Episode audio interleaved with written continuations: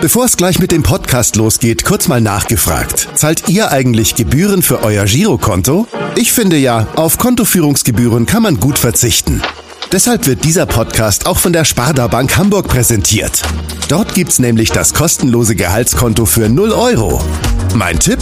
Jetzt mit nur wenigen Klicks online oder in der Filiale zur Sparda Bank Hamburg wechseln und Gebühren sparen. Und nun geht's los mit dem Podcast. Präsentiert von der Sparda Bank Hamburg. HSV. Wir müssen reden. Der Abendblatt Podcast rund um den Hamburger Sportverein. Moin und herzlich willkommen zur 76. Ausgabe von HSV. Wir müssen reden. Mein Name ist Kai Schiller und bei mir in der Zoom-Leitung begrüße ich zunächst einmal ganz herzlich meinen Kollegen Alexander Laux. Moin Alex. Moin lieber Kai. Und heute, kurz vor dem absoluten Topspiel gegen Spitzenreiter VfL Bochum, machen wir natürlich keinen Podcast, sondern einen Podcast. Und dafür haben wir uns eine echte Bochumer Clublegende eingeladen. Und vorgestellt wird dieser Ur-VfLer, der aber auch schon beim HSV seine Fußspuren hinterlassen hat, von seiner Familie. Hi Schatz, du als Kind des Ruhrpots hast schon immer viel Wert auf deine Heimat gelegt. Die Currywurst im Pott schmeckt dir am besten, aber die Zeit beim HSV hast du auch sehr genossen. Moin Papa. Als Bochumer Urgestein und HSV-Fan wirst du heute bestimmt einiges zu beiden Clubs erzählen können. Deshalb freuen wir uns heute, die Einleitung zu deinem Podcast zu machen. Ja, herzlich willkommen dem Kind des Ruhrgebiets. Herzlich willkommen, Frank Fanny Heinemann. Willkommen ja, bei uns. Vielen Dank. Vielen Dank. Sehr überraschend die Einleitung. Also damit habe ich jetzt nicht gerechnet. Ja, soll, soll ja nicht die einzige hoffentlich bleiben. Ja, äh, Kai hat es ja schon gesagt, du warst ähm, zwischen 12, 2011 und 13 beim HSV im Trainerteam aktiv. Du bist aber ja eigentlich ein, ein totales Bochumer Urgestein, ne? geboren in Bochum fast dein ganzes Leben, wenn ich das richtig weiß, rund um Bochum, Bochum gelebt. Du hast bei einem, keinem anderen Profiklub außer in äh, Bochum gespielt und warst auch eine, eine halbe Ewigkeit als Trainer tätig. Also mehr Bochum geht eigentlich nicht. Und ähm, deswegen gibt es da eigentlich auch keinen, der uns diese Überraschungsmannschaft VfL Bochum besser erklären kann als du. Ist, ist das eigentlich für dich auch eine Überraschung, Bochum? Tabellenführer, Überflieger der Liga bis jetzt? Ja, also so wie die Saison gelaufen ist und wenn man jetzt auch die ganze Zeit äh, nach der Pandemie, nach dem, nach dem Break sieht, der VfL eine sehr, sehr überragende Spielzeit seitdem und äh, dass es so gut läuft, äh, hätte ich das jetzt nicht gedacht, aber dass es gut laufen kann, da habe ich schon drauf gehofft und auch äh, äh, konnte man mit rechnen. Aber so gut ist natürlich, das ist top momentan. Corona-mäßig äh, gibt es ja leider keine wirklichen Begegnungen mit Fans äh, in der Stadt oder am Trainingsplatz. Deswegen kann man überhaupt diese möglicherweise Begeisterung oder auch nicht rund um den VfL in Bochum und, und da, wo du wohnst, kann, kann man die spüren? Kriegt man das mit? Ähm, es ist natürlich schade, dass man äh, jetzt gerade in, der Phase nicht ins Stadion gehen kann, aber das ist speziell äh, jetzt auch für den VfL, der, der ja seit 2010 in der zweiten Liga spielt und da vorher die Unabsteigbaren waren. Und das ist natürlich jetzt gerade schade. Man spürt das schon, weil äh, eben das Medieninteresse in der Zeitung und drumherum viel größer geworden ist. Und dass natürlich jetzt jeder hofft, der mit dem Verein hält, dass es dies Jahr wieder nach so langer Zeit wieder auf, äh, auf in die erste Liga geht. Mhm. Wann warst du das letzte Mal im Stadion dort? Kannst du dich daran erinnern? Ja, ja, sicher. Ich war äh, äh, eins der letzten Spiele, die noch äh, offen waren, die habe ich gesehen, ja. Da war ich Aber seit, seit, seit, seit äh, dem ersten Lockdown kein einziges mehr gesehen? Ja, live nicht mehr, ne? live im Stadion. So natürlich schon. Also da sehe ich jedes Spiel im Fernsehen. Aber ich meine jetzt live im Stadion war ich noch beim letzten Heimspiel. Und äh, da ist ja nochmal aufgemacht worden, wo in Bochum dann circa 4000 Zuschauer ins Stadion durften. Dann war ich dabei. Ja. Mhm. Gibt ja, es gibt ja noch jemanden, der ähnlich tief verwurzelt ist mit dem VfL Bochum wie du, der auch äh, beim HSV mal eine ganze Weile gearbeitet hat und der auch noch mit dir befreundet ist. Äh, ich denke, fällt dir nicht so schwer zu raten, wer, wen wir meinen. Das ist der Katze. Katze Zumnick ist einer, einer meiner wirklich besten Freunde, muss man sagen. Und der äh, Katze Zumdick, der von 2003 bis 2007 unter Thomas Doll als Co-Trainer gearbeitet hat, den hören wir jetzt. Ja, liebe Grüße an meinen Kumpel Fanny Heinemann äh, bei diesem Podcast vor diesem wichtigen Spiel, wo der HSV in, beim VfL spielt. Podcast passt natürlich richtig, denn der Fanny ist wirklich ein richtiger Junge aus dem Ruhrgebiet. Ähm, wird natürlich schwierig für uns beiden, weil wir ja eigentlich VfLer sind und natürlich auch richtig eine richtig geile Zeit hatten beim HSV. Äh, das wird nicht einfach, aber ich denke, ähm, ja, wir sind VfLer und äh, ich denke, äh, es wird eine schwere Aufgabe für den HSV am Freitag. Naja, aber du kannst schon mal das Bier kalt stellen, Fanny, und äh, dann können wir ja vielleicht am Freitag das Spiel zusammenschauen. Eine schöne Flasche Fiegepilz und dann läuft das Spiel. Liebe Grüße, Katze. Tschüss. Also wird das Spiel am Freitag zusammen mit einer, mit einer Flasche Fiegepilz geguckt äh, bei euch im Haus? Das ist kein Problem. Wir sehen uns am Freitag sowieso, aber auch aus einem anderen Grund. Und dann kann man das natürlich schon vormittags, weil wirklich wir haben viel Kontakt miteinander. Ähm, das ist immer so geblieben, auch nachdem er äh, quer durch die Welt gezogen ist. Aber es kann auch gut möglich sein, dass wir einen Abend zusammensitzen. Das wäre nicht schlimm. Fiege wird sowieso getrunken. Wenn man schon aus Bochum kommt, dann trinkt man auch Bochumer Bier. Ist das ein Bochumer Bier? Ähm das ist ein reines Bochumer Privat. Das ist eine Privatbrauerei in Bochum. Das ist ein sehr herbes Bier. Ich habe es dann äh, regelmäßig mit nach Hamburg gebracht. Ähm, richtige Abnehmer habe ich in Hamburg aber nicht gefunden. Okay. Wobei Jever ist ja auch schon herb, aber Bochum, äh, Fiege ist noch ein bisschen herber. Ja, Jever wird ja eher noch weiter im Norden getrunken. Ja, ich weiß, dass es kein Hamburger Bier ist, aber deswegen, wenn wir schon mal oben im Norden sind und was ähnlich ist wie Fiege, dann kann man sich so ein bisschen Jever vorstellen, aber Fiege ist noch ein bisschen herber. Wir machen natürlich keine Werbung für Biersorten. Ach so, aber ja, Entschuldigung. Aber, aber Ratsjernpilz kann ich gut empfehlen. ja, ja, nee, ich wollte nur einen Vergleich ungefähr, weil das ist eine Privatbrauerei und die eigentlich nur im Dunstkreis von Bochum verkauft wird. Magst du erzählen, was ihr, äh, was ihr, wenn du sagst, ihr trefft euch sowieso am Freitag, äh, was ihr zusammen macht? Also habt ihr irgendwelche Projekte ja, wir, zusammen? Na, Projekte wäre übertrieben. Ähm, jetzt Freitag ist es mehr eine, eine, private Geschichte, die jetzt vielleicht hier jetzt keinen Platz hat, aber sonst machen wir schon eine, äh, ein paar Sachen.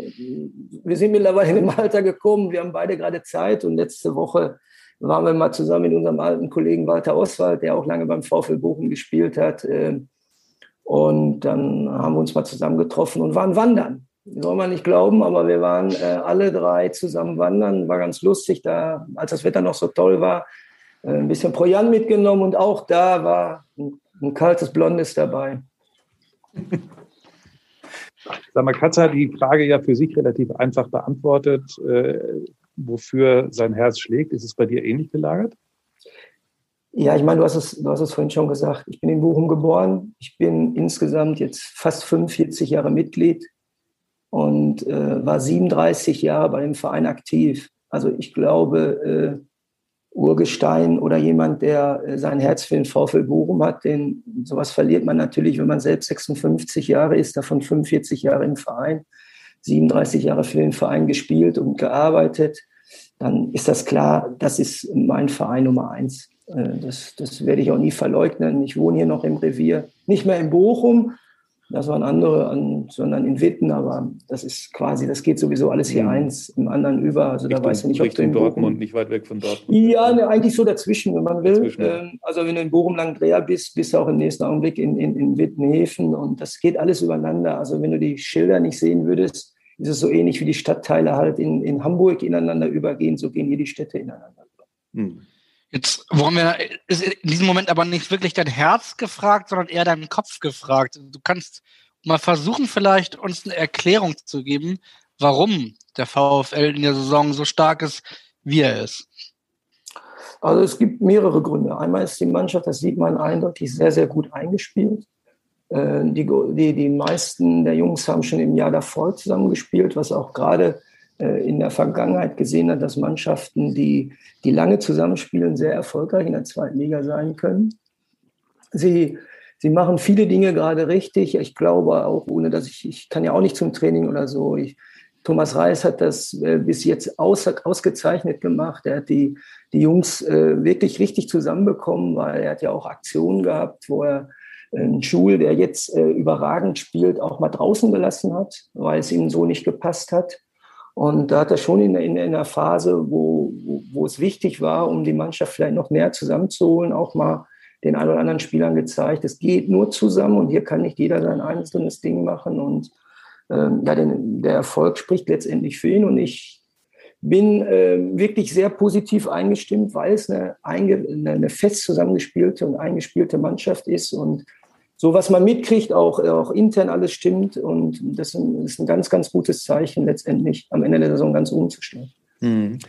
Was aber irgendwie auch auffällig war, von außen betrachtet, vor dem ersten Lockdown waren Bochumer ja nicht so, so gut, dann kam die Pause. Und als, als es dann wieder losging, sind sie ja richtig durchgestartet eigentlich. Sie haben noch einen guten Platz belegt, siebter, achter, ähm, glaube ich, und, ähm, und sind dann jetzt auch nochmal eben, konnten diesen Lauf eigentlich fortsetzen. Hatte man da irgendwas mitgekriegt, was da in dieser Pause passiert ist? Also, Nein, jetzt wird, jetzt wird jeder sagen, sie haben, sie, sie haben intensiv gearbeitet, sie sind näher zusammengekommen. Das sind ja immer so die Floskeln, die kommen. Genau. Äh, was man aber merkt bei der Mannschaft, sie hat in der ganzen Zeit auch mal ein schlechtes Spiel gemacht, aber wirklich nur immer eins. Wenn sie ein schlechtes Spiel mal gemacht haben oder ein schlechteres Spiel gemacht haben, äh, haben sie das sofort am nächsten Spieltag revidiert mit einer guten Leistung, mit einem guten Ergebnis. Also sie hatten nie seitdem eine Phase, wo man mal sagt, ja, waren mal zwei, drei Spiele, äh, die nicht gut waren und sie haben da sofort immer wieder eine Reaktion gezeigt. Und äh, das spricht auch für so eine Mannschaft. Äh, ne? sie haben so zwei, drei Auswärtsspiele, ob in Hannover, in Braunschweig, die waren nicht so toll, aber man hat eine Woche später sofort wieder die Mannschaft gesehen, wie die auch vorher auf dem Platz gestanden hat, als es lief. Du hast eben und, schon, ja, Entschuldigung. Ja, nee, und äh, was Bochum gerade auch auszeigt, Sie haben, Simon ist ganz toll. Simon ist für mich ein überragender Stürmer. Äh, hat der HSV alles richtig gemacht. Sieht man auch wieder an seiner Quote. Die ist ja gigantisch in der zweiten Liga. So eine Quote gibt es ja nur in der ersten Liga von Lewandowski. Über so viele Jahre ja auch. Äh, nur der VfL hat das so ein bisschen auf mehrere Schultern verteilt. Und äh, das ist natürlich auch wichtig, dass du mehrere Leute hast, die treffen. Und äh, auch Danny Blum war jetzt ein paar Wochen weg, er ist aber wieder da und trifft. Dann ist Schul, dann ist Zoller. Zoller ist momentan angeschlagen. Also sie haben mehrere Leute, die äh, da auch äh, erfolgreich sein können. Und, und das ist auch schon mal in vieler Mannschaften nicht schlecht. Zoller hat ja im letzten Spiel gefehlt. Weißt du schon mehr? Wird er, wird er am Freitag spielen können? Äh, du liest ja wahrscheinlich auch äh, die Lokalzeitungen und sowas. Ich weiß nicht, ob das schon feststeht oder ob das immer noch gehofft wird, dass, äh, dass er einsatzfähig ist? Also wir sind ja jetzt Anfang der Woche und äh, da kann sich natürlich noch ein bisschen was tun, aber ich glaube, er ist momentan noch nicht im Mannschaftstraining. Auf wen muss denn der HSV deiner Meinung nach besonders aufpassen? Robert Zui hast du schon angesprochen, ist sicherlich in dieser Saison vielleicht mit Kiels Lee zusammen, gegen den sie gestern gespielt, am Montag gespielt haben, einer der besten Offensivspieler der Liga. Ähm, dann eben Zoller. Also auf, wen müsste aus deiner Sicht der HSV besonders aufpassen? Ja, der VfL ist ja einmal extrem schnell über seine offensiven Außen, über Holtmann und, und Blum. Haben da auch noch Alternativ, auch als die Verletzungen da waren, haben schnelle Außen Stürmer, Leute, die aus, auf, über Außen kommen, haben zwei gute und, und agile und zweikampfstarke und, und, und, und fixe Außenverteidiger. Gamboa fällt aber jetzt aus, rechter Außen und, und, und Suarez. Da sind sie sehr gut besetzt. Äh, und haben dann ein sehr erfahrenes Mittelfeld, wo wir gerade schon gesprochen haben, plus die beiden ähm, Sechser mit, mit, äh, mit Robi Tesche, den ich ja damals auch noch in, in, in Hamburg hatte, und, und Anthony Lucia, die sehr viel Erfahrung haben haben eine gute Qualität bei Standards. Also äh, der VfL ist wirklich gut aufgestellt, haben einen sehr gut mitspielenden Torwart und haben zwei blutjunge Innenverteidiger, die brutal schnell sind. Mhm. Also das ist schon eine Mannschaft, die äh, hinten in der Innenverteidigung blutjung ist.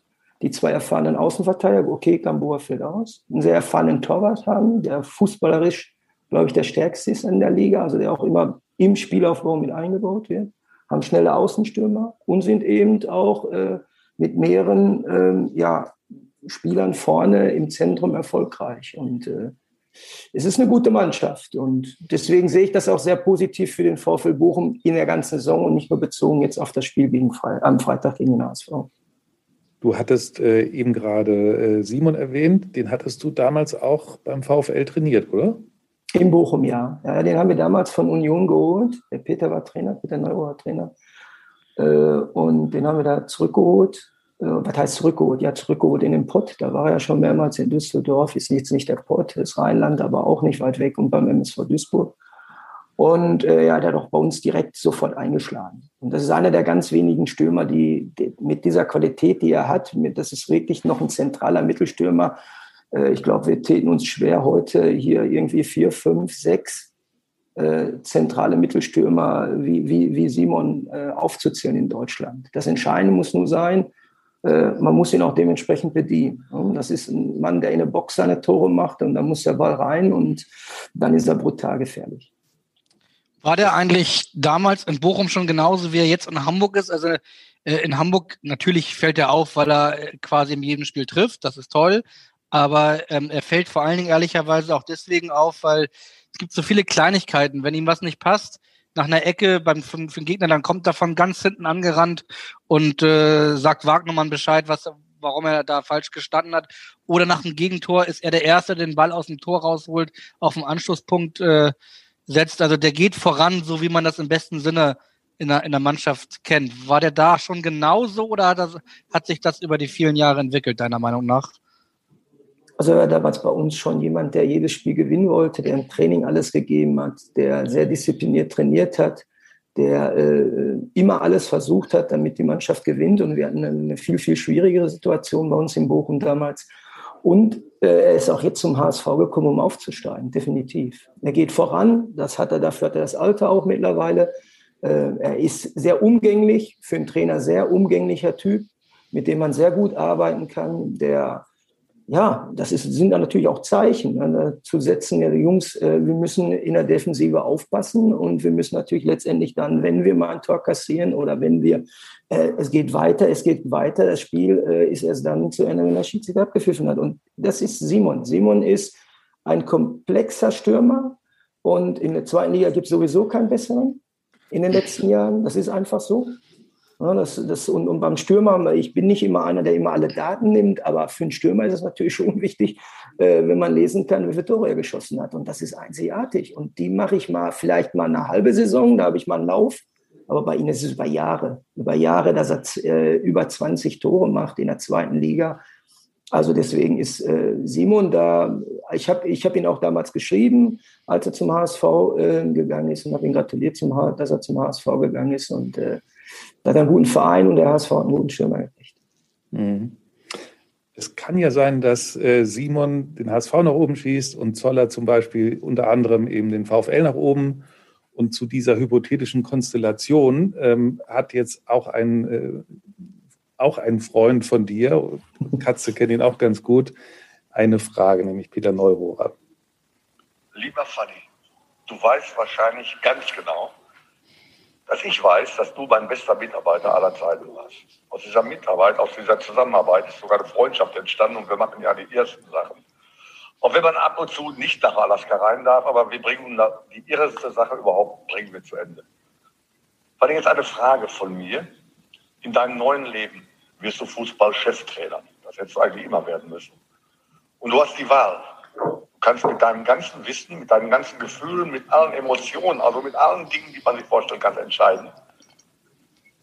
Bei einem Verein Bundesliga-Trainer zu werden. Welchen Verein nimmst du? VfL Bochum oder HSV? Bis dann, liebe Grüße, Peter. Ja, das war die Gewissensfrage von Peter Neururer und äh, ja. er will ja, wissen, ja. Bochum oder HSV?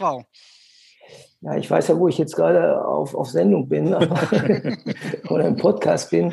Aber ich glaube, äh, alle Leute, die den Podcast von Anfang an gehört haben, wissen, äh, kennen die Antwort. Wo man, ja, kennen die Antwort. Äh, das hat immer was damit zu tun, wo man groß geworden ist, wo man lange war. Und äh, die Zahlen habe ich vorhin gesagt. Ich glaube, das gibt es ja so auch nicht mehr. Man hat von der Jugend an gespielt, dann auch bei der zweiten Mannschaft erst gespielt, dann bei den Profis gespielt dann, äh, ich war sogar äh, der erste offizielle äh, Fanbeauftragte vom VfL Bochum. Ich war im Nachwuchs tätig. Äh, ich habe im Scout-Bereich zum Schluss nochmal mitgearbeitet. Äh, also ich habe da Nachwuchsleitung gemacht. Also ähm, Interimstrainer. Ja, ich habe beim VfL Bochum so vieles gemacht und äh, das ist nun mal meine Heimat. Aber meine zweite Heimat ist der HSV geworden und ich hatte zwei überragende, tolle Jahre. Leider im zweiten Jahr sind wir Siebter geworden. Heute wäre man vielleicht gerne Siebter in der ersten Liga. Da haben wir zum Schluss leider die Qualifikation äh, verbaselt in den letzten drei, vier Spielen. So wären wir dafür auch nochmal europäisch geworden. Aber ich hatte, äh, vor allem habe ich auch ganz, ganz viel beim HSV gelernt, muss ich sagen, weil ich lange ja in einem Verein war und erst Mal was Neues gesehen habe. Und äh, da konnte ich auch viel lernen beim HSV. Hm. Bevor wir gleich noch ein bisschen ausführlicher über den HSV reden, noch mal kurz nachgefragt. Du hast es eben auch schon angesprochen. Du hast eigentlich als Interimstrainer mal so richtig an, an vorderster Front, aber selten gearbeitet. Ist mhm. dir das äh, einfach eine Rolle, die dir besser liegt? Hast du auch mal gedacht, Mensch, schade, dass es eigentlich nicht äh, mal anders gekommen ist? Wie siehst du das auch gerade rückblickend oder auch für die Zukunft äh, ausgerichtet? Ja, die Zukunft ist ja, ich bin mit 56 und jetzt nochmal zu der, ja. Ähm, ich glaube, ich habe irgendwann den, den Absprung verpasst. Ich ab früh äh, 1998 meinen mein Fußballlehrer gemacht. Äh, da war ich gerade 33, also da äh, nach meiner aktiven Zeit als Spieler. Und dann war ich Co-Trainer und ähm, bin auch immer Co-Trainer in Bochum geblieben, so dass der Verein mich immer gerne hat äh, weiter beschäftigt und es sind neue Trainer gekommen. Und äh, ja, irgendwann ist dann der Zeitpunkt. Ähm, letztendlich habe ich die Chance äh, beim VfL Bochum nur zweimal bekommen. Was heißt nur? Ich habe sie zweimal bekommen. Einmal in der ersten Liga, äh, da durfte ich vier Spiele machen plus ein Pokalspiel. Da ist dann ein Trainer geholt worden. Und einmal, als sie Peter freigestellt haben, da habe ich dann nochmal drei Spiele gemacht. Da war aber auch schon klar, dass ein neuer Trainer geholt worden oder geholt wird. Da habe ich die drei Spiele noch bis zur Winterpause gemacht. Ähm, länger hat man mir äh, da nicht die Möglichkeit gegeben. Und dann ist auch irgendwann mal der, der Zug abgefahren. Dann, sage ich mal, ist man der ewige Co-Trainer. Also in Hamburg warst du ja der Co-Trainer von erst von äh, Michael Oenning, dann von Thorsten Fink. Die werden wir übrigens beide auch, auch heute noch hören. Aber zunächst mal genau zu dieser Frage, die wir jetzt eben gerade äh, aufgeworfen haben. Gibt es noch einen ehemaligen HSV-Spieler, der genau dazu eine Frage an dich hat? Moin, moin in die Runde. Ja, moin, Fanny, schön, dass du mal wieder bei uns bist hier in Hamburg. Ähm, erinnere mich an unsere Zeit unglaublich gerne zurück und äh, da geht auch ein bisschen meine Frage in diese Richtung. Ähm, der Trainer steht immer sehr im Fokus oder auch die Spieler, aber ich weiß selber oder für mich ist es zumindest so, dass Co-Trainer eine, eine ganz besondere Rolle auch haben und, und sehr, sehr wichtig für so ein ganzes Gefüge eben sind. Aber ich glaube eben, dass das vielen vielleicht gar nicht so bewusst ist, weil die anderen natürlich immer mehr im Fokus stehen. Deshalb vielleicht mal aus deiner Rolle, Fanny, was macht so einen richtig guten ähm, ja, Co-Trainer auch aus? Welche Rolle äh, sollte er einnehmen und ähm, ja, wie siehst du es selber? Weil ich weiß, und dazu gehörst du zu einem der besten, die ich zumindest hatte und freue mich, dass du bei uns bist. Euch eine schöne Runde und bis ganz bald. Ja, Co-Trainer, ist das eigentlich ein guter Begriff, um die Tätigkeit mal zu beschreiben? Und was ähm, zeichnet ihn aus? Das war übrigens Marcel Jansen. Muss ja, ja, ich habe lange überlegt, aber habe dann, ja doch, doch, doch, äh, hört sich hier durch die äh, kleinen Kopfstöpsel ein bisschen anders an, aber habe dann doch, äh, ja, ähm, also als Co-Trainer ähm, wird man ja auch nicht geboren wie als Cheftrainer, da wächst man rein und das habe ich dann auch irgendwann mal gemerkt, dass es mir äh, sehr gut liegt. Also es gibt zwei, drei Dinge. Einmal ist es äh, Loyalität äh, zum Cheftrainer, ist erstmal das erste Gebot, weil äh, die Trainer untereinander können äh, verschiedene Meinungen haben, aber wenn man aus der Trainerkabine rausgeht, dann man, spricht man eine Sprache. Äh, das ist die, die vom Chef oder die man vorher abgesprochen hat, äh, um letztendlich dann auch erfolgreich zu sein und dass auch jeder merkt, ähm, dass das Trainerteam auch funktioniert. Wichtig ist als Co-Trainer auch, äh, die, Verbindung zur Mannschaft zu haben. Das heißt, als Co-Trainer kannst du kannst du oder bist du ein bisschen näher an der Mannschaft dran. Und dann muss die Mannschaft aber auch merken, dass du nicht derjenige bist, der die Mannschaft aushorchen will, sondern dass du einfach mal dabei bist und reinhörst. Und auch wenn mal da Sachen erzählt werden, die, die der Chef vielleicht nicht hören, dann muss man die auch nicht direkt weitergeben. Also es sind schon wichtige Dinge, die auch außerhalb der, der, des, des, des Trainings normal laufen, um da ein gutes Gefühl zu kriegen. Es ist. Ja. Und, und das ist, ist ganz, ganz wichtig. Und ähm, und dann muss man auch wissen, man ist Co-Trainer. Ne? Das, was ich gerade gesagt habe, Loyalität. Ne? Ich, ich, ich bin Co-Trainer, das ist mein Job, da habe ich einen Vertrag unterschrieben. Und mein Job ist es nicht, den, den, den, den, den Cheftrainer zu hinterfragen oder seinen Job zu übernehmen. Und das war mir immer wichtig. Und äh, das sieht man auch in, in, in meinem, meinem ganzen Werdegang. Äh, als ich äh, dann damals, als mich Norbert Meyer dann später dazugenommen hat und wir waren in Darmstadt, Da war ich äh, Norbert Meyer sehr dankbar, dass er äh, mich dazugeholt hat, weil wir vorher auch nicht zusammengearbeitet haben und wir haben alles besprochen. Letztendlich hat man sich äh, von Norbert Meyer getrennt. Man hätte mich auch weiter behalten, aber ich muss ganz ehrlich sagen, ich war der gleichen Ansicht wie Norbert Meyer. Wir haben da die Entscheidung getroffen. Letztendlich hat er sie getroffen, aber wir haben sie zusammen besprochen. Und dann ist es auch für mich ein Zeichen zu sagen, okay, wenn es nicht geklappt hat, dann hat es auch mit mir nicht geklappt. Und äh, ähm, das, das sind so Dinge, da muss man schon als Team gut zusammenarbeiten. Ich habe irgendwann mal gesagt, äh, ich bin mit meinem Cheftrainer äh, mehr zusammen als mit meiner Frau. Und das ist der Fall. Und dann sollte es auch ein, ein, vernünftiges Verhältnis, ein gutes Verhältnis sein, vertrauensvolles Verhältnis sein, was man mit, mit seiner Frau eigentlich auch haben sollte um äh, dann auch letztendlich mal ein bisschen länger zusammen zu bleiben. Und äh, das sind also neben dem Normalsportlichen, neben dem Fachwissen, neben den äh, Analytischen, neben den Ausarbeiten von Spielen und äh, Vorbereiten zum neuen Spiel, sind, glaube ich, die Dinge drumherum äh, für so ein Trainergespann ganz, ganz wichtig. Weil wir jetzt eben gerade Marcel Jansen gehört haben, das ist ja schon eine ganze Weile her, dass du ihn trainiert hast, aber hättest du dir damals vorstellen können, was er für einen Werdegang geht, nämlich äh, mit 29 äh, Fußball vorbei und dann äh, Präsident werden, Aufsichtsratsvorsitzender werden, Funktionärskarriere anstreben. Hättest du das dir vorstellen können? Also als ich damals äh, 2013 äh, den HSV verlassen habe, habe ich natürlich da nicht dran gedacht. Also Marcel ist jemand, der äh, sich immer für viele Dinge interessiert hat, der nicht nur Fußball gesehen hat, und dass er dann mal irgendwo seinen Weg gehen wird, das war mir eigentlich schon klar. Er war da schon sehr, sehr, sehr geradlinig, sehr vom, vom, vom Kopf ähm, ein bisschen weiter als der eine oder andere. Dass, äh, dass es natürlich jetzt so ist, dass er mit 29 aufhört, das hätte ich jetzt nicht gedacht, weil er eigentlich jemand war, der, ich weiß nicht, ich glaube, er hat gar nicht so große Verletzungen gehabt. Äh, jemand, der äh, ja eigentlich auch immer auf dem Trainingsplatz gestanden hat, der von der Physis äh, perfekt war, der guter Fußballer war, der einen großen Verein gespielt hat, ne, auch neben den HSV, ja noch bei Bayern München, Borussia München-Gladbach. Äh, dass er jetzt schon so weit ist, dass er äh, die Führung äh, vom HSV übernommen hat, das hätte ich nicht gedacht, aber ich traue ihm das zu. Er hat ja mhm. damals auch schon als, als Spieler hat er auch gerne geredet. Das meine ich jetzt gar nicht negativ, sondern er konnte ja immer, ja, sich ja immer gerne unterhalten. Ne? Ja, deswegen sage ich ja, er war da schon ein bisschen anders.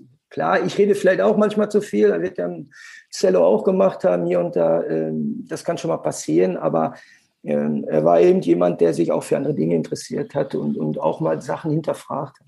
Mhm. Ne, ne, neben Cello gab es ja noch ein paar andere Topstars in der Mannschaft, als du da warst, am Anfang zumindest, Petric, Guerrero, Heumannsson. Ja, ja, ja, trotzdem, trotzdem war irgendwie diese große HSV-Zeit, war dann ja vorbei. Wie, wie guckst wie, du im Nachhinein auf deine HSV-Zeit?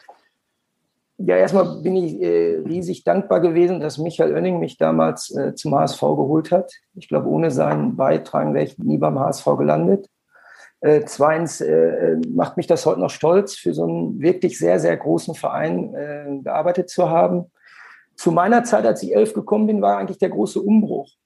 Wir haben viele erfahrene Spieler abgegeben, der Kader ist äh, finanziell günstiger geworden und wir haben junge Spieler dazugeholt. Das war auch die Zeit, als Frank Arnesen gekommen ist.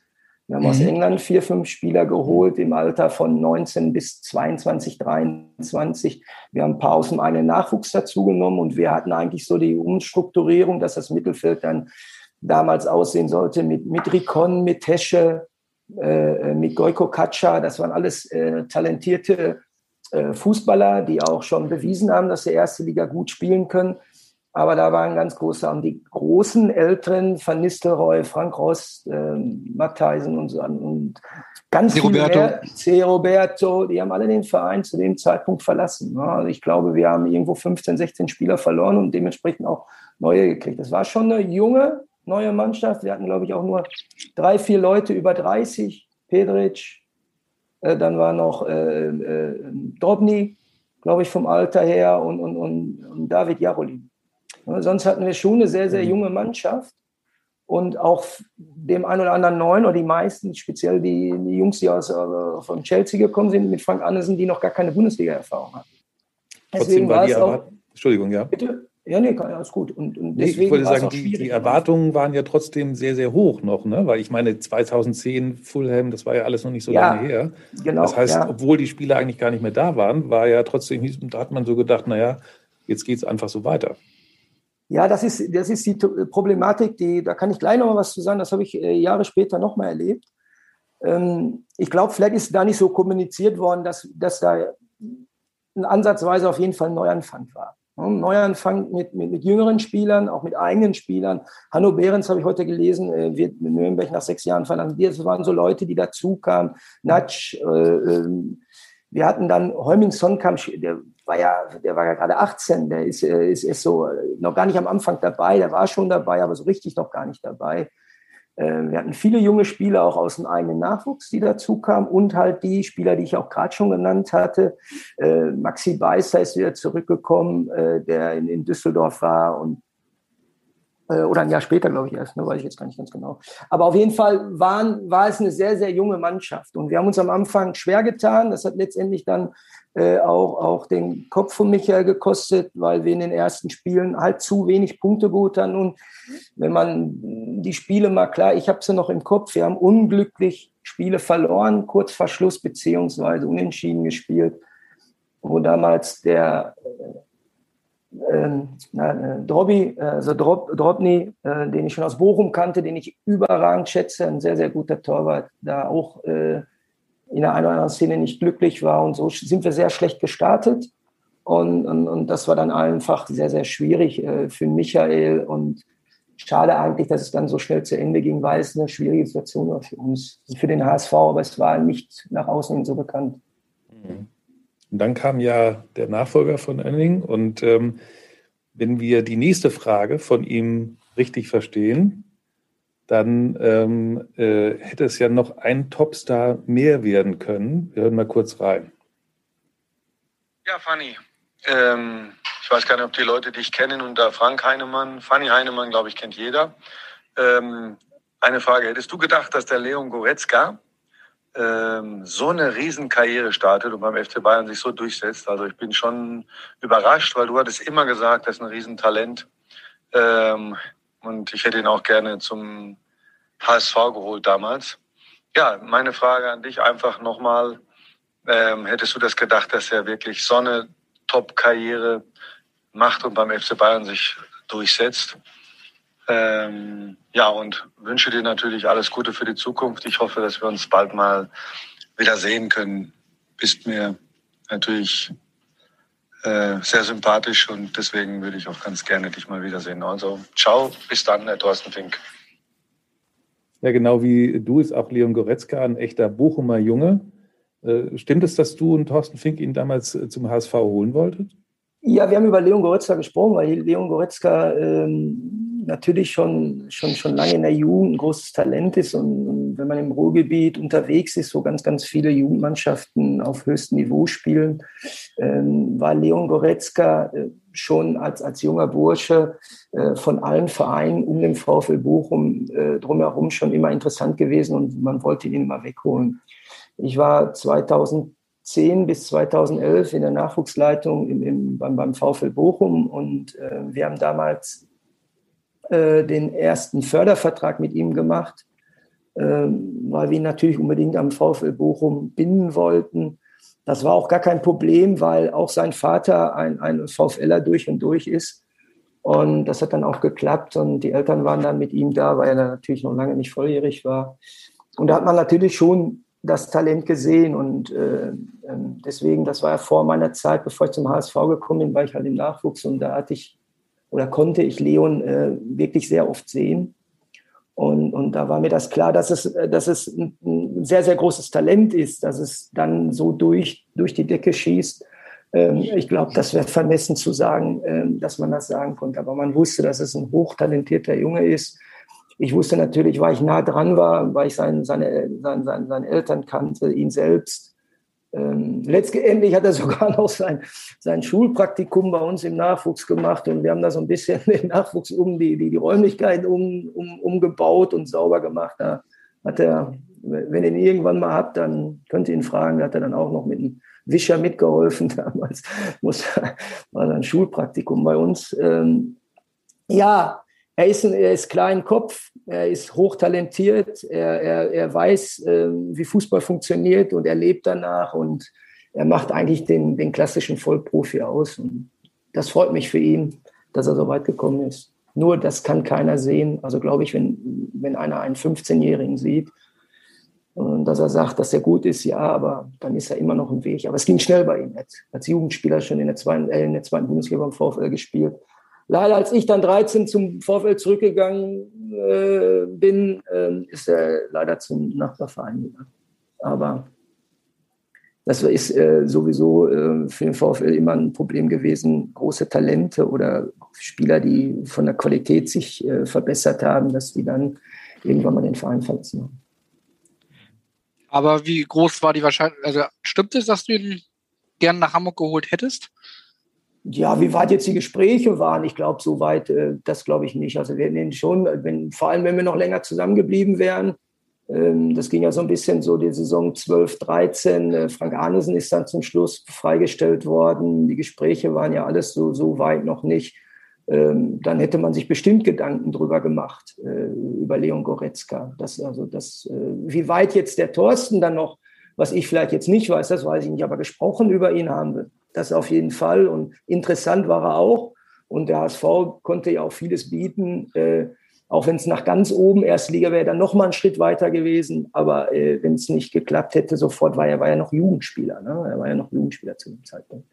Also auf jeden Fall ein ganz interessanter Mann. Ich wusste aber auch schon über, über Hermann Gerland, den ich äh, sehr gut kenne, der mein erster Profitrainer war. Also als Spieler hatte ich den 1986, als die erste Profisaison für mich 86, 87 war, war das mein, mein, mein Cheftrainer. Und äh, der hatte sich natürlich auch schon erkundigt und der hat den ein, zwei Mal gesehen und hat gesagt, den ich zum FC Bayern damals schon. Äh, also Leon war ab seinem zehnten Lebensjahr begehrt. Mhm. Wie war das eigentlich? Goretzka ja, ist dann leider nicht gekommen, du aber sehr wohl. Du hast es ja eben schon erzählt. Michael Oenning hat dich geholt. Wie ist äh, das damals abgelaufen? Ruft er dich einfach an und sagt, hallo, Oenning, mein Name und wie sieht's aus? Oder erzähl doch mal, wie sowas abläuft. Ja, äh, könnte man sich vorstellen. Nur in seinem Fall ähm, brauchte ich oder er sich weniger vorstellen. Wir haben beide zusammen Fußballlehrer zusammen gemacht. Und daher kannten wir uns. Wir haben 1998 zusammen in Köln an der Sporthochschule in Fußballlehrer gemacht. Und da ist immer der Kontakt stehend, äh, blieb immer eine ganze Zeit lang. Er war auch kurz beim VfL Bochum U19-Trainer. äh, später, bevor er dann nach Nürnberg gegangen ist. Da hat er unter anderem der Michael Oenning uns damals äh, Gündogan mitgenommen. Ja, er war auch, ist auch ein äh, Junge, der vom, also beim VfL kommen ein paar Jungs her. Und hat den Gündogan dann mitgenommen der damals schon als U19-Spieler auch bei den Profis, äh, Marcel Koller war damals Cheftrainer und ich war Co-Trainer, wir hatten den schon mitgenommen äh, ins Trainingslager im, im, Winter und er war schon mal den Profis dabei, ist aber dann, äh, ja, weil der U19-Trainer Michael Oenning war und ich könnte ihn eigentlich böse sein, dass er ihn damals mitgenommen hat, aber letztendlich war es ja auch clever, dass er ihn mitgenommen hat und äh, ist er dann nach Nürnberg. Und, Wobei ich mich sehr gut noch erinnere, dass als Michael Oenning zum Cheftrainer wurde in Hamburg, in dem Sommer wollte Michael Oenning unbedingt Gündogan aus Nürnberg nach Hamburg holen. Das stand auch, da gab es auch sehr, sehr gute Chancen und am Ende des Tages äh, ist er dann aber leider nach Dortmund gegangen. Ich glaube, dass Frank Arnesen nicht ganz überzeugt war von von Gündogan. Äh, ja, okay. weißt, kann, kannst du dich daran erinnern oder, oder bewahrst du noch nicht äh, weil, äh, wenn doch, ich war mit Frank Andersen bin ich auch fast zeitgleich gekommen. Vielleicht war er, er war ein bisschen eher da. Und dann werden die beiden ja auch mal alleine gesprochen haben, dass sie dann über Gündogan gesprochen haben. Das kann ich verstehen, dass, äh, dass, dass, dass Michael äh, das forciert hat. Warum es dann nicht geklappt hat, ähm, kann ich jetzt im Nachhinein natürlich nicht verstehen, weil man das bei ihm ja auch gesehen hat. Als Jugendspieler beim VfL, dann wie er sich in Nürnberg weiterentwickelt hat. Und ganz, ganz wichtig ist es ja dann, wenn man, wenn man so einen jungen Spieler haben kann und hat dann noch einen Trainer, der ihn in den entscheidenden Phasen begleitet hat und ihn ähm, Deswegen ist ja auch Michael unter anderem Cheftrainer beim HSV geworden, weil er da ja auch die Erfahrung hat, dann sollte man vielleicht mal auf den Trainer hören. Wenn es leider damals nicht gemacht worden ist, dann ist es schade. Dann ist es schade. Mittlerweile ja. ist, oder hattest du noch eine Frage, Karl? Nee, nee, nee, alles gut. mittlerweile ist äh, Michael Oenning ja erneut in Ungarn tätig und es wird dich nicht überraschen, dass er natürlich auch eine Frage an dich hat. Ja, hallo Fanny. Ähm, du als Jungopa, ähm, bist du denn schon dabei, deinen Enkel zu trainieren, sodass der VfL Bochum, äh, wenn er jetzt wieder die erste Liga aufsteigt, dann auch äh, in der Lage ist, mal wieder einen echten Heinemann auf den Platz zu bringen? Ja, Michael Oenning geht, guckt jetzt schon wieder an die Nachwuchsarbeit beim VfL Bochum. Du bist 56. Mit wie vielen Jahren bist du Opa geworden? Äh, mit 55. okay, dann ist ein bisschen früh wahrscheinlich. Ähm, ja, ja, der Kleine ist jetzt neun Monate und macht natürlich Riesenspaß. Vorab erstmal äh, äh, ist kein Heinemann, ist von meiner Tochter, die hat den Namen Heinemann nicht behalten. Konnte mich dann aber bei der Namen, Namensgebung konnte ich mich nicht durchsetzen, weil jetzt bin ich schon wieder so ein bisschen bei Hamburg. Ähm, mein, mein, meine Tochter heißt jetzt Schmidt. Ich wollte, dass er Helmut heißt. Helmut Schmidt. Ne? Hat, hat, nicht geklappt. Ich habe einfach gedacht, meine Güte, wenn der Helmut Schmidt heißt, dann brauchst du gar nicht in die Schule gehen. Da kriegst du ein Abitur so. Aber er ist Paul, eine Paul Schmidt Idee. heißt er. Paul Schmidt. Paul Schmidt heißt er jetzt. Ja, Helmut konnte mich nicht durchsetzen. Ja, er ist neun Monate. Also ich bin jetzt nicht so verrückt, dass ich jetzt mit ihm jetzt permanent. Ich sehe ihn wirklich, äh, soll man kaum glauben, fast täglich. Das ist für mich eine ganz, ganz tolle Zeit. Sehen also mehr meine Enkelkinder als damals meine Kinder. Und das ist wirklich ganz, ganz toll. Ja. Vielleicht kriege ich irgendwie noch so heimlich so einen zweiten Namen rein, Paul Helmut. Wollte ich gerade sagen, ein Zweitname wäre ja auch zur Not, ne? Nicht schlecht gewesen. Ja, ja. ja, aber er heißt nur Paul, Paul Schmidt. Ist auch okay. Auf jeden Fall hat äh, deine Tochter Rike uns verraten, dass äh, du im, im Nachwuchsarbeit in der eigenen Familie auf jeden Fall schon ein paar Fußspuren hinterlassen hast. Äh, wir hören vielleicht einmal ganz kurz rein, was äh, sie uns über ihre Zeit äh, mit dir zusammen erzählt hat.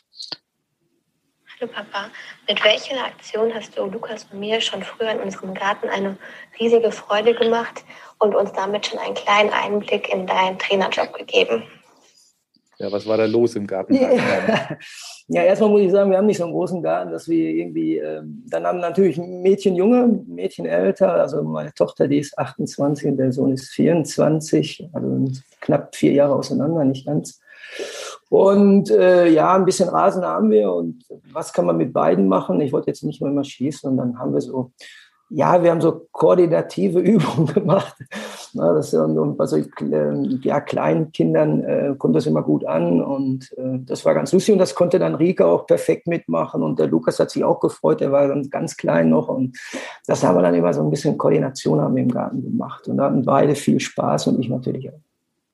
Dann dein Sohn Lukas, mit dem, also du hast ja gerade gesagt, der ist jetzt 24, ein paar Jahre ist es her, ich glaube drei Jahre müsste es ungefähr her sein, da hast du ja tatsächlich nochmal mit ihm zusammen die Fußballschuhe geschnürt, ne?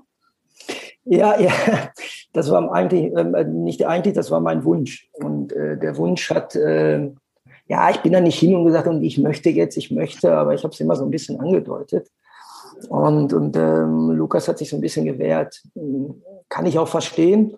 Und dann haben irgendwo seine Jungs immer gesagt, weil sie auch wussten, dass äh, ich äh, äh gerade keinen Job habe. Und dann haben sie gesagt, ja, bring den bring den Alten nochmal mit zum Training. Und äh, dann kann er doch wenigstens mal ein bisschen mittrainieren, ist das doch ganz lustig. Und so habe ich eine ganze Zeit lang mittrainiert. Das hat mir auch wahnsinnig riesig Spaß gemacht. SV Herbede, Kreisklasse B, muss man dazu sagen. Genau, genau. Ja, ja. Mein Sohn hat äh, lange in Herbede gespielt, von der Jugend an schon.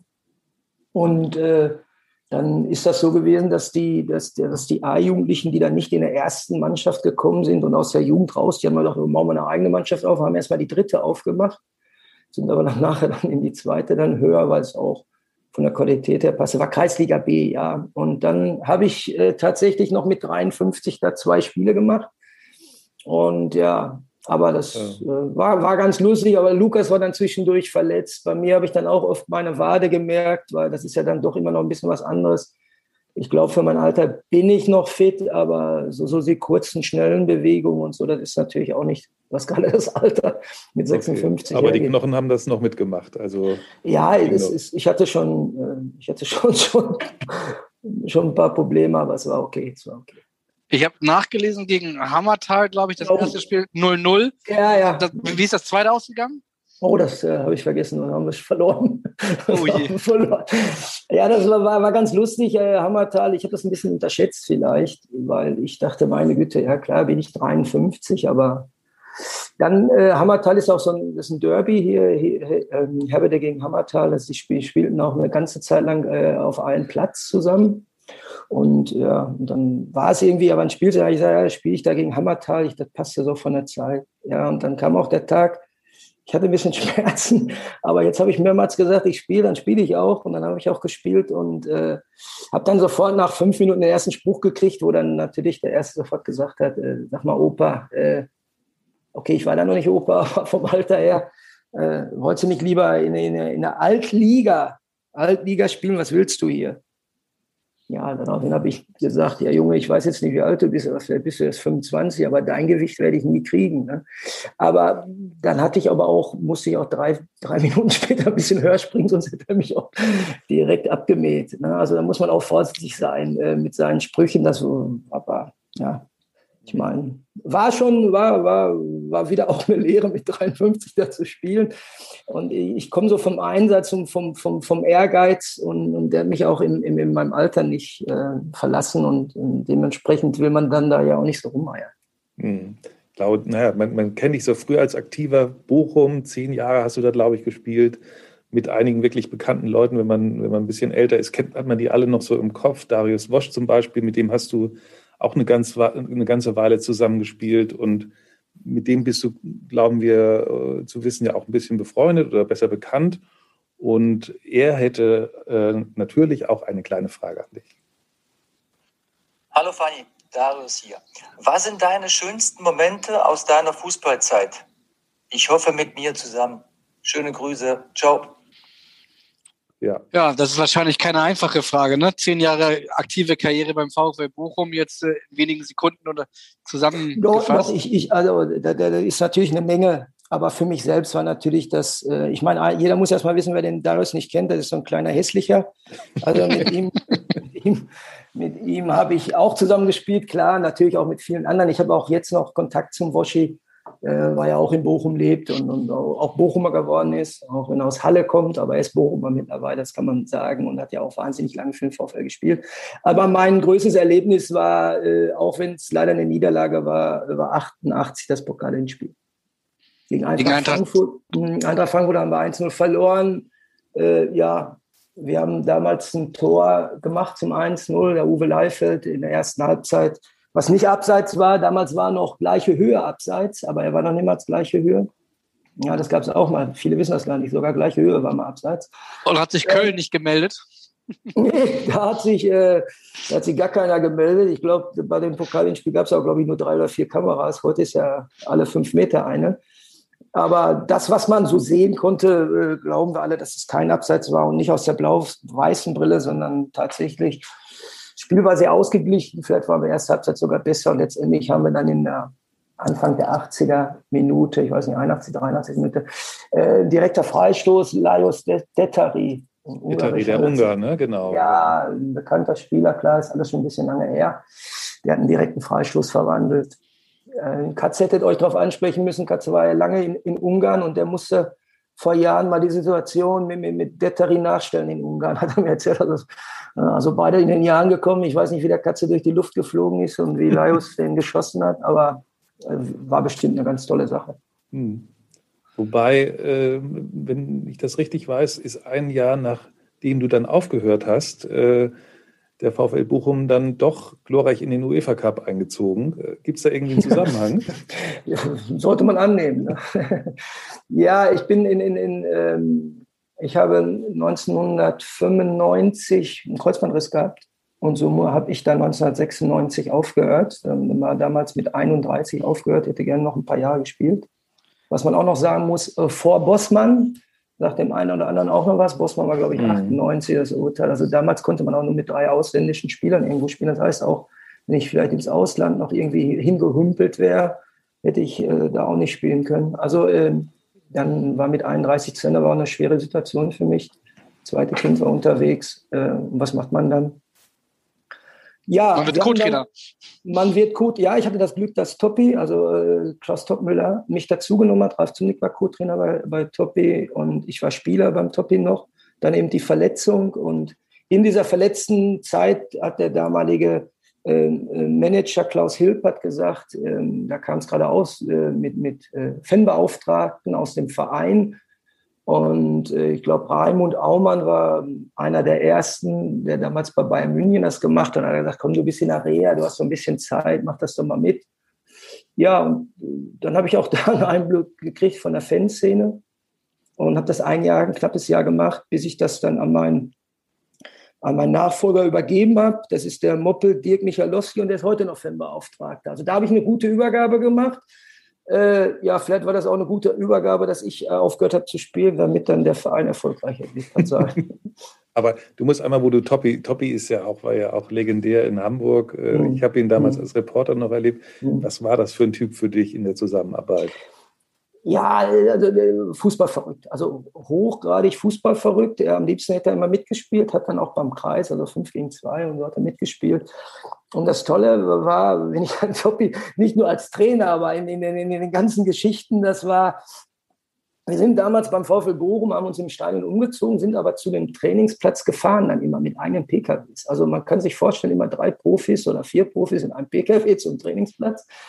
Und ich bin dann gefahren, immer, klar, der Jüngste. Ich bin gefahren, Toppi vorne neben mir, hinter Ralf Zumlik. Und dann, wenn Toppi dann irgendwas erzählt hat mit seinem Dialekt, den, das ist, ist für uns erstmal eine, eine Fremdsprache gewesen, die man dann irgendwann mal nach Wochen besser verstanden hat, war es immer so, dass ich vorne nah an ihm dran sah und das verstanden habe und der Kanzler hinten Antworten gegeben hat, aber eigentlich hat er nichts verstanden. Und wenn wir ausgestiegen sind, hat er eigentlich das gefragt, was er, was Toppi vorher schon im Auto erzählt hat. Also das war, äh, das war schon einmalig. Ein ganz, ganz toller Fußballtrainer. Ähm, als Spieler äh, konnte ich ihn ja nur aus dem Fernsehen. Äh, äh, und war ja auch überragend, überragender Mittelstürmer und als, als, als Trainer und als Typ und, und auch für die Mannschaft, also einen ganz, ganz positiven, aber ich habe ihn sehr, sehr, sehr gut in Erinnerung, den Toppi, muss ich ganz ehrlich sagen. Hm. Musstest du dann die Trainingsplanung auch äh, machen? Er war in Hamburg galt er immer so eher als, wie soll ich das positiv sagen, intuitiver äh, Trainer. Ja, das war er da auch. Er hat dann auch mal noch im Auto noch mal gesagt, ah nee, machen wir doch anders und dann machen wir so. Und das war es ja dann auch gerade die, die Problematik. Äh, Ich bin ausgestanden, äh, ausgestiegen, habe das verstanden, dass wir es geändert haben. Der Katze wusste, äh, weil er nicht verstanden hat.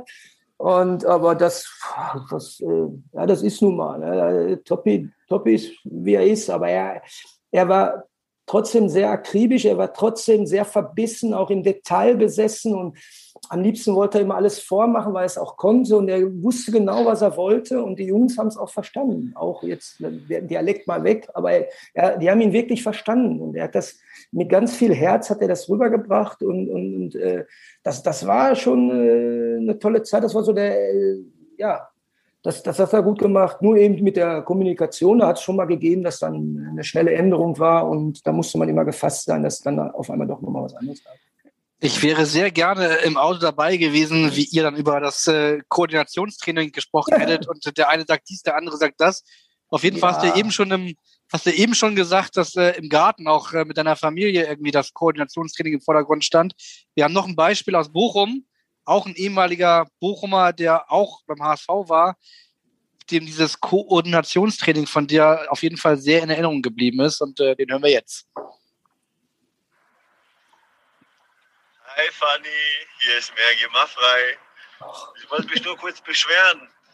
Meine Fußsohlen tun immer noch weh von dem Koordinationsparcours, den du damals in Bochum immer aufgebaut hast, mit diesen schwarzen Rohren. Ich hoffe, du hast dir mittlerweile eine neue, eine neue Koordinationsleiter zugelegt. Mein Freund, ich wünsche dir alles Gute. Und verrat mir mal eins. Wie kann man denn eigentlich in dem Alter noch so jung ausschauen?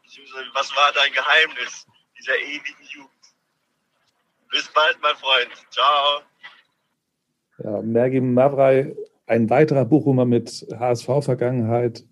So, jetzt nochmal Koordinationstraining und die ewige Jugend. Doppelfrage.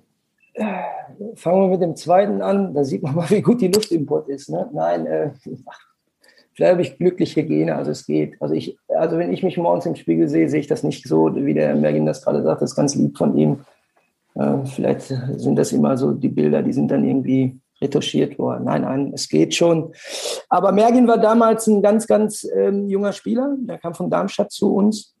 Und äh, wenn man heute so einen Stab eines äh, Bundesligisten oder Zweitligisten sieht, dann ist das ja nicht zu vergleichen mit damals. Also äh, ich war damals als, äh, damals hört sich so blöd an, aber wenn man jetzt mal äh, von, von, von den Anfang der 2000er hatten wir beim VfL Bochum dann einen Torwarttraining, äh, Trainer. Das heißt also, das Torwarttraining äh, habe ich dann auch mitgemacht. Wir hatten natürlich keinen Fitnesstrainer, wir hatten natürlich keinen äh, Reha-Trainer, wir hatten, da gab es einen Trainer und einen Co-Trainer.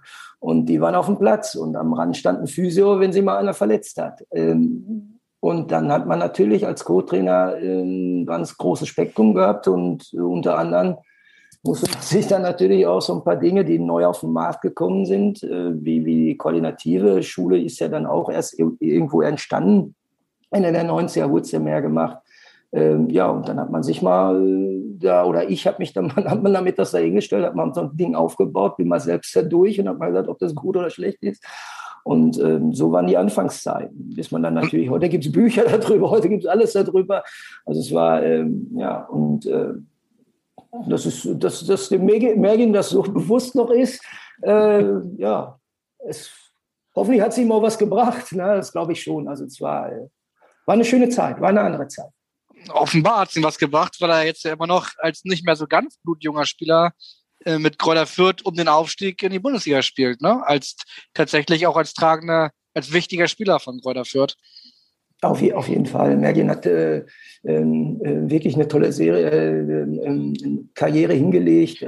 Hat beim HSV, war ja auch in Köln, in Kräuter war er, glaube ich, zweimal.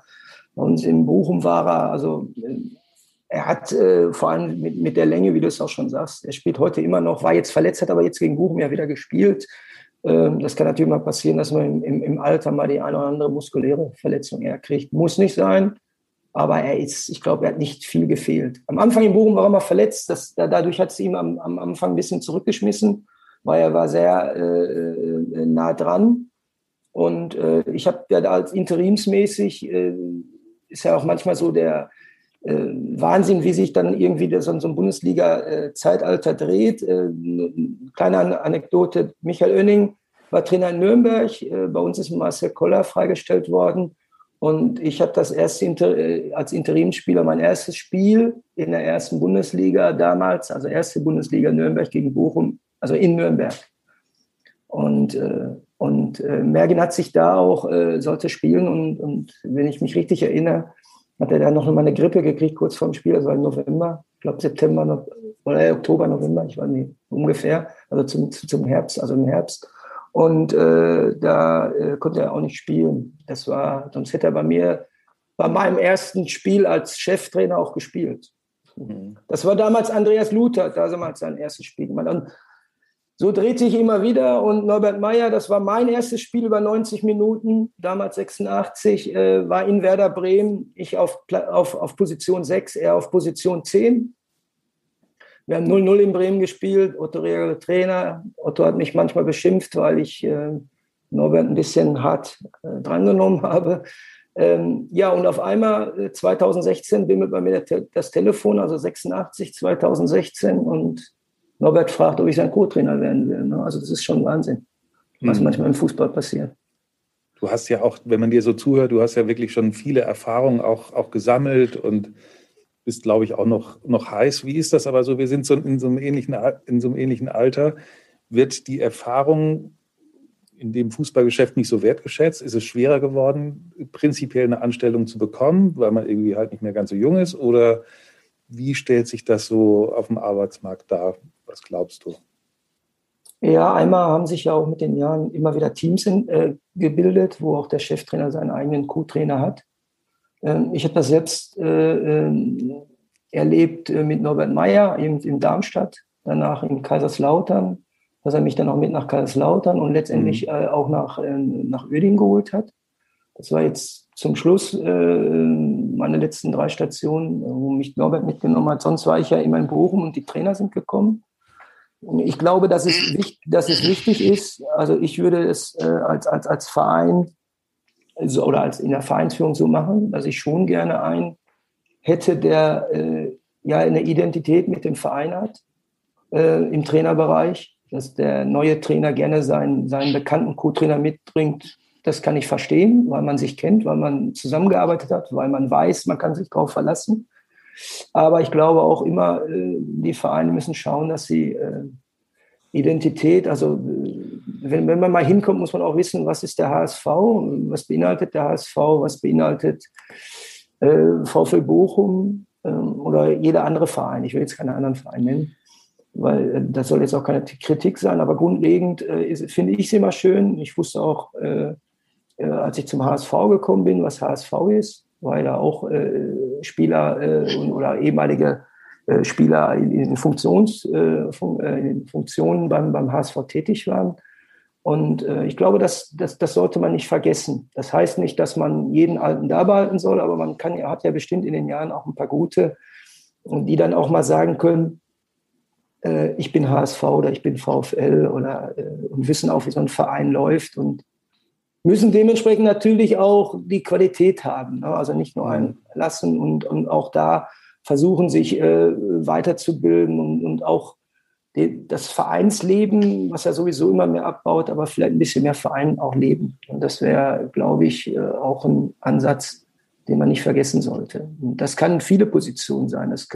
Es geht äh, auch außenrum, ob das ein Physiotherapeut ist, der lange da ist, ob das ein, äh, ihr habt ja auch den Greenkeeper, den, den Christoph gehabt, aber ich, ich äh, Christoph gehabt. Es ist immer wichtig, dass man auch, auch Leute hat, wo man sagt, ja, die, die, irgendwann dürfen sie auch mal auf die Raute hauen. Ne? Ich kriege immer kriege immer einen Hals, wenn da einer nach drei Wochen auf irgendein Emblem haut mhm. und, und, und meint, das ist nicht bös gemeint, aber äh, man muss eine Zeit lang da sein. Und ich hatte beim HSV ein gutes Gefühl, ich war ein paar Wochen da.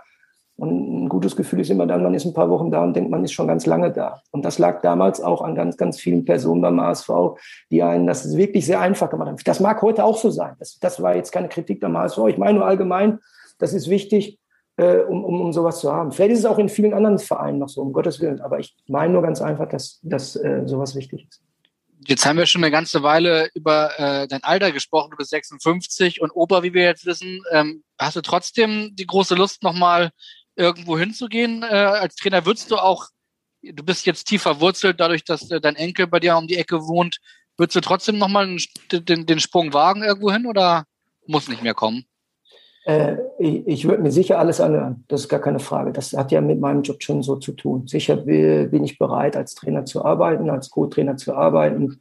Äh, sicher muss das alles passen. Das muss von, von beiden Seiten passen. Das ist ja immer wichtig. Äh, und da muss man Gespräche führen und, und dann auch mal merken, ist das überhaupt äh, der, der, der Fanny Heinemann, den ich so mal kennengelernt habe und, und was denkt und passt er zu den, zu den anderen? Das muss man ja auch alles wissen. Ja? Und äh, dann äh, ist natürlich alles möglich, klar. Eine, eine, erneute Rückkehr nach Bochum, also zum VfL, ist das theoretisch möglich oder ist das Kapitel abgeschlossen? Also äh, im, im, im, im äh, Trainerstab beim VfL Bochum, die sind momentan sehr gut besetzt. Das muss ich ganz ehrlich sagen, sie machen es gut. Ähm, das, das sehe ich jetzt momentan nicht. Also da muss man ja auch mal ehrlich sein. Sie, der Thomas arbeitet mit seinem Team gut. Es, auch da sind äh, ein paar Leute schon länger. Der Torwarttrainer, der Peter Greiber, äh, der ist da schon seit, seit 14 Jahren. Und äh, da sind drumherum ein paar Leute, die wirklich auf VfL leben. Und äh, das passt, glaube ich, momentan, auch wenn ich jetzt außen bin, auch Thomas Reis war auch ein Spieler von mir also ich glaube, dass ich ihn gut kenne. Er hat auch damals, als ich im Nachwuchs tätig war, im Nachwuchs gearbeitet und er macht das halt jetzt momentan äh, perfekt mit der Mannschaft und auch äh, äh, Markus Gellaus, äh, den er dazugeholt hat. Also das äh, würde ich, ich von mir aus schon gar nicht sagen, dass da was gewechselt werden sollte. Also das nicht. Aber für den VfL irgendwo äh, aktiv zu sein, in irgendeinem Bereich, das wäre natürlich schon für mich interessant, klar, weil ich, das ist ist und wird immer äh, mein Verein bleiben, das ist klar. Das klingt aber so ein bisschen, als wenn du gerade momentan ein bisschen Zeit hättest und äh, man dafür hört, dann könntest du vielleicht die Zeit, die du gerade hast, auch für eine andere Sportart verwenden. Es gibt jemanden, der dir nahe liegt, dass du vielleicht möglicherweise an deinen Tennisfähigkeiten ein bisschen arbeiten solltest. Und den hören wir jetzt. Hallo Fanny, ich grüße dich. Ich würde dich gerne mal wieder auf meiner Paddelanlage begrüßen, aber alte Leute, die haben ja meistens nie Zeit. Das ist ja bei dir genauso. Du bist ja jetzt auch schon Opa. Also wenn du sportlich dich mal wieder ein bisschen betätigen wolltest, dann würde ich dich gerne bei mir begrüßen. Ansonsten eine kleine Frage, äh, warum dein Tennisspiel eigentlich so schlecht ist. Schönen Abend noch.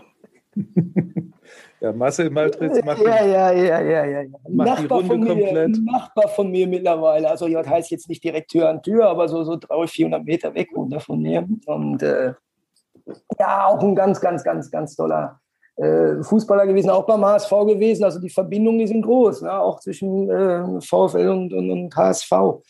Ähm, und hat jetzt eine Paddelhalle auf, oder nicht Halle, sondern es ist draußen, Freiluft, Paddelfelder Felder aufgemacht, hatte man hat es ihm nicht einfach gemacht. Er hatte lange dafür gekämpft, äh, hier in, in, in Bochum äh, eine Fläche zu bekommen, um das zu eröffnen. Und dann hat er öff- geöffnet, dann kam die Pandemie und, und jetzt da war wieder, glaube ich, nur eins gegen eins. Eigentlich spielt man ja Paddel zwei gegen zwei. Ähm, würde mich freuen, wenn es äh, wieder losgeht. Er paddelt besser als ich. Also paddeln heißt das ja wirklich. Ne? Also nicht paddeln wie äh, Paddel. Also, Mit ähm, den kurzen Schlägern, ja. Mit den kurzen Schlägern, ne, das kommt ja aus Südamerika, Spanien, wird das ja ganz, äh, ist wirklich sehr interessant. Und äh, da ist er stärker. Wir haben auch schon mal Tennis gespielt. Ja, es wird immer eng für mich, das stimmt. Also da ist er vielleicht auch ein Tick besser, aber wir haben schon lange nicht mehr Tennis gespielt, geht ja auch momentan nicht. Ja, ich könnte besser spielen, müsste besser spielen eigentlich, da gebe ich Ihnen recht, aber ich habe eine ganz tolle Truppe, mit der ich zusammenspiele und da äh, geht es neben, den, neben das Tennisspielen auch noch darum, äh, gemütlich nachher zusammenzusitzen. das ist auch wichtig, ne? gerade in dem Alter. Ne? Naja, am Ende wollten wir ja auch keinen Tennis-Podcast machen, sondern wollten mit dir ein bisschen über Fußball reden und das haben wir ja auch gemacht. Du musst aber natürlich, können wir dich jetzt nicht entlassen, ohne dass du uns für Freitag äh, einen Tipp abgibst. Ähm, es, es ist wirklich äh, schwierig zu sagen. Also der HSV hat gestern äh, wirklich ein gutes Spiel gemacht.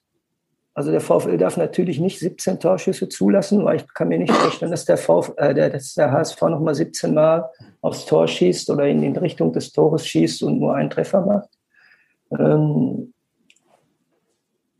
ich glaube, dass es, dass es ein ausgeglichenes Spiel wird und dass es letztendlich 1-1, so wie gestern Abend ausgeht. Der VfL muss aufpassen, den alten Kollegen Simon Terodde im Griff zu kriegen, aber äh, der HSV äh, muss auch aufpassen, weil also es, ist, es ist eng. Es ist für beide ein ganz extrem wichtiges Spiel.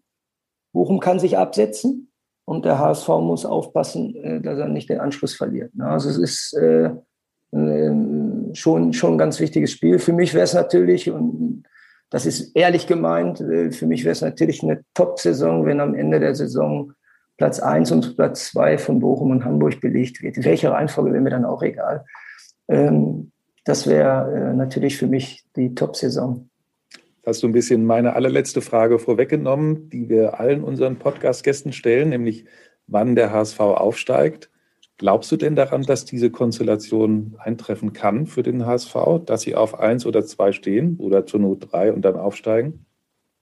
Also das glaube ich schon. Das glaube ich schon. Ähm, ich, ich hätte mich natürlich, äh, ich glaube, das ist äh, bei euch in Hamburg bestimmt oft äh, besprochen worden mit, mit, mit fünf Siegen am Anfang, dann fünf Spiele, die, glaube ich, ich weiß nicht die Mhm. Statistik jetzt genau, dann weiß ich nicht, wieder neun oder zehn Spiele, wo man äh, nicht verloren hat. Jetzt ist man wieder bei vier Spielen, äh, wo man, äh, äh, neun Spiele, wo man nicht verloren hat, genau, und jetzt ist man wieder bei vier Spielen oder fünf Spielen, die man nicht gewonnen hat das ist der HSV. Das ist das Einzige, was mich so ein bisschen äh, ängstlich macht, dass da so Wellen drin sind. Die sind in, in, in Bochum nicht drin. Also das habe ich vorhin schon gesagt. Da ist mal ein Spiel schlecht und ähm, dann ist es eigentlich wieder eine Normalität. Ähm, ich kann den, den HSV für äh, nach Bochum meinetwegen sollen sie alle wegputzen, in Bochum eigentlich nicht. Und dann glaube ich, dass auch beide aufsteigen. Da bin ich fest von überzeugt. Aber die Mannschaften, die jetzt oben stehen, Düsseldorf soll man nicht unterschätzen, weil sie eine, gute Truppe haben. Auch wenn sie jetzt auch ein paar Punkte in der Heidenheim kommt, ja auch, ist auch eine eingespielte Mannschaft.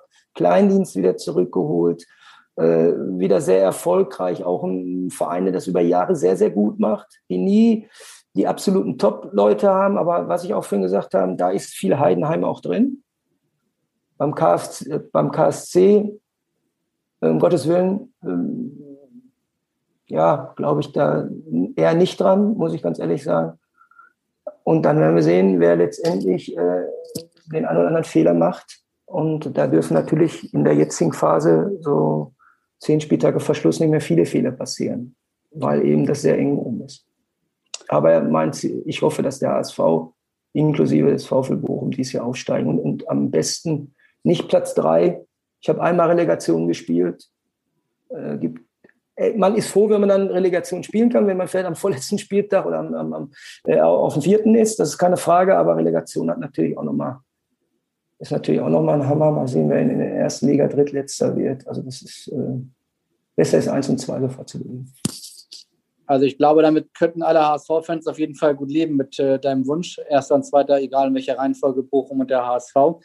Ansonsten erstmal ganz herzlichen Dank, dass du dir die ganze Zeit genommen hast. Äh, hat total Spaß gemacht, mal wieder über alte Kamellen sozusagen ein bisschen zu philosophieren.